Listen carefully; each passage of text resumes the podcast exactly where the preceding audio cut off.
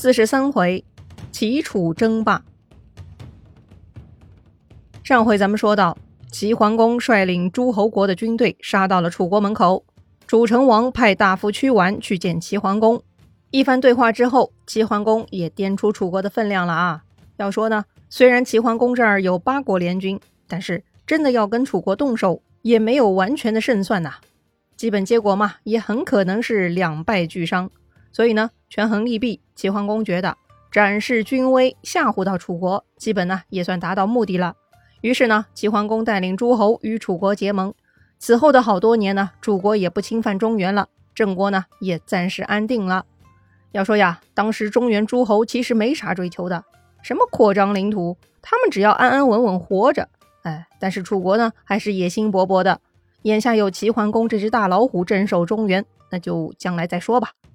好了，结盟了，和平了，联军也该撤了。比较近的撤军道路呢，就是走陈国、郑国中间的那条路。这样呢，一路上的粮草补给就可以由陈国、郑国来提供。这对陈国而言压力很大哈。于是呢，陈国大夫袁涛图想了一个办法，他呢跟郑国大夫申侯商议，说呀，不如劝齐桓公将联军带到东边去，向东夷炫耀一下武力。然后呢，沿着海边回国，哎，这样不就避免陈国、郑国劳民伤财了吗？哼，这个主意不错哈。郑国大夫申侯呢也跟着说好。于是呢，陈国大夫袁涛图就去找齐桓公，劝说齐桓公向东走哈。齐桓公觉得袁涛图的这个主意挺不错的，哎，他并没有怀疑他的用意，于是就同意了。但是啊，等这个袁涛图走后，郑国的那个申侯呢就跑去找齐桓公了。他呢劝齐桓公不要向东走，说呀，军队出门时间长了，很疲惫，万一跟东夷打起来，不一定能取胜啊，太危险了。不如从陈国、郑国中间退兵，这样更安全，而且呢，还可以指定陈国、郑国供应军粮，多好啊！齐桓公一听，哎呀，这个郑国的申侯很识大体嘛，他很高兴啊，就把虎牢一地赏赐给了申侯。之后呢，齐桓公还带着刚国、黄国两个小弟啊，一起攻打了陈国，说是征讨陈国。袁涛图对齐国不忠，倒霉的袁涛图呢，还被齐国给抓起来了啊！哎呀，这事儿真是作孽呀！其实呢，站在陈国的立场上，袁涛图也算是个忠臣了，他在为陈国筹谋，并没有错。只不过呢，他看错了郑国的申侯，反而被申侯踩着上位了。说到这里，你有没有想到什么故事呢？哼，自己有没有踩过这种坑呢？或者有没有看到别人中过这种招呢？历史啊总是重现，人性呢也未曾改变。有的时候你以为你跟他谋求的是共同的利益，偏偏人家野心更大，结果呢你就成了垫脚石了。这个袁涛图呢就是个倒霉的，人家申侯根本不在乎郑国利益呀，他讨好齐桓公，为自己谋求好处，这才是他的关注呢。插一句啊，这个袁涛图呢是袁这个姓的始祖。本来呢，他也是陈国的公室，是陈国开国国君归满的第十三世孙。袁涛图呢，也不是这么容易就范的。之后啊，他也为自己报仇了。顺便介绍一个事儿啊，这次联军出兵，许国领军的呢，就是国君许穆公。这个许穆公呢，居然在军中去世了。根据周礼啊，但凡诸侯在朝会期间去世，葬礼呢要提高一等的；如果是为天子征讨而死，则要提高两等。并且能够用天子三公的礼服殓尸入棺。根据这个规定呢，许穆公的葬礼啊也被升级到了侯爵的规格。好了，不管怎么说啊，与楚国结盟，暂时楚国也不会再骚扰中原了，所以中原呢也算太平了。要说齐桓公的霸主工作呢，主要就两项：尊王和攘夷。攘夷的工作暂告一个段落，又回到尊王上面了。那么这个时候，周天子又遇到什么问题了吗？前面说到过。周惠王继位不多久呢，就遭遇了王子颓之乱，逃出了国都。之后啊，在郑立公、国国公等的帮助下，又复位成功。后来齐桓公又帮助周惠王惩罚不尊王室的魏国。在鲁庄公二十七年，周惠王还赐命齐桓公侯伯呢，意思就是诸侯之伯，诸侯老大的意思啊，让齐桓公代为收拾魏国。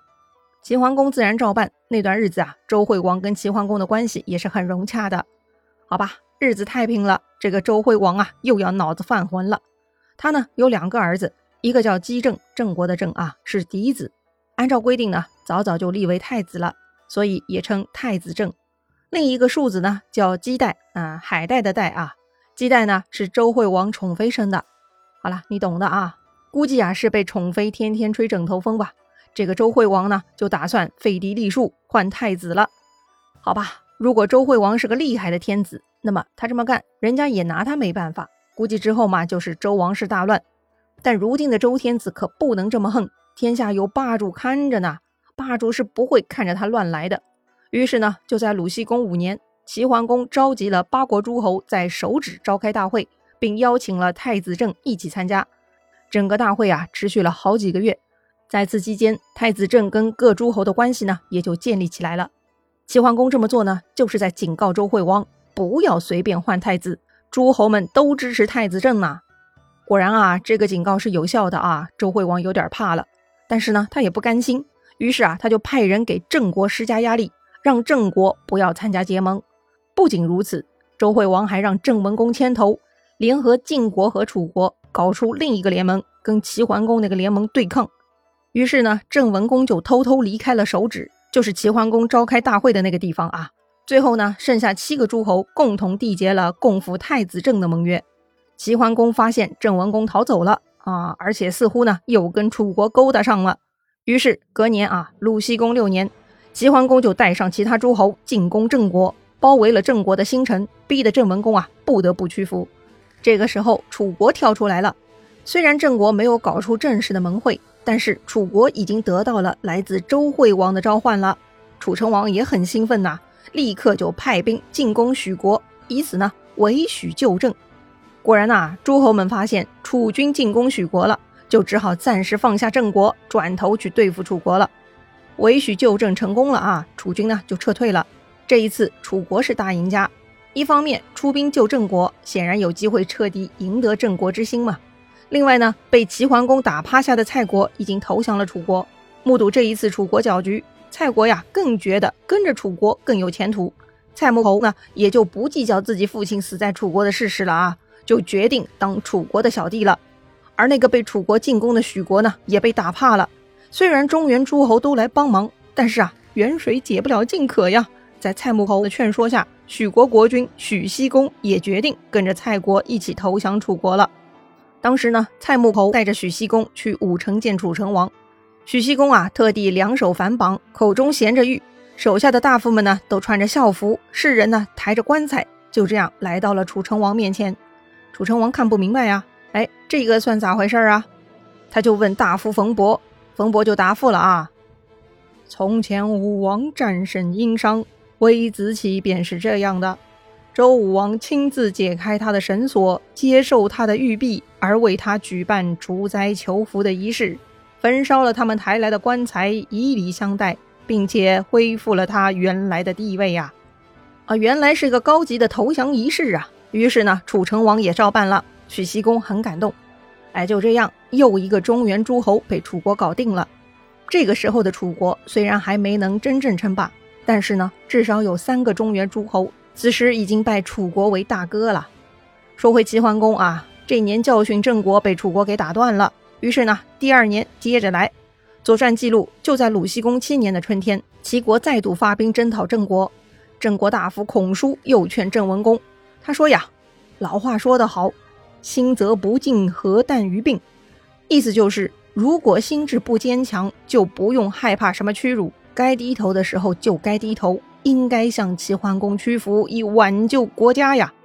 如果既不坚强，又不肯示弱，那么国家早晚要灭亡的呀。说到底呀，你得想清楚啊，国家存亡跟你自己的面子到底哪个更重要嘛？郑文公啊，摸摸脸皮，嗯，确实孔叔说的对呀。于是呢，郑文公就准备投降了。这个时候，上回吃了亏的袁涛图呢，已经被放回来了。他呢，居然又去找郑国的申侯了。似乎他并不知道，之前就是申侯出卖了他啊。袁涛图向申侯提议说：“呀，如今郑国危在旦夕，您还是要多考虑保住自己的地盘呐，把虎牢那个地方的防御工事加固一下吧。”申侯觉得，哎，这个老袁讲的有道理呀，考虑自己的利益。申侯呢，就真的动工修筑虎牢了。虎牢这个地方呢，在后世很有名啊，就是大名鼎鼎的虎牢关，又称泗水关，就在如今的河南省荥阳县的泗水镇。看到申侯动工了，袁涛图呢就去挑唆郑文公了，说申侯有不臣之心。果然，郑文公呢这就猜忌申侯了。于是，郑文公向齐桓公投降的时候，就向齐桓公哭诉说呀：“郑国本来不会背叛齐国的，是因为听了申侯的挑唆才犯的错。如今呢，诚恳认错，已经杀掉申侯，向齐桓公谢罪。”哈，就这样，申侯害人反而被害，最终呢，成了郑文公倒向齐桓公的礼物了，也算是报应吧。不过呢，这个申侯啊，既然称为侯，他必定也是个高级人物啊。那么他到底有啥来历呢？为啥郑文公那么爱听他的话呢？这其中的弯弯绕啊，下一回咱们接着说。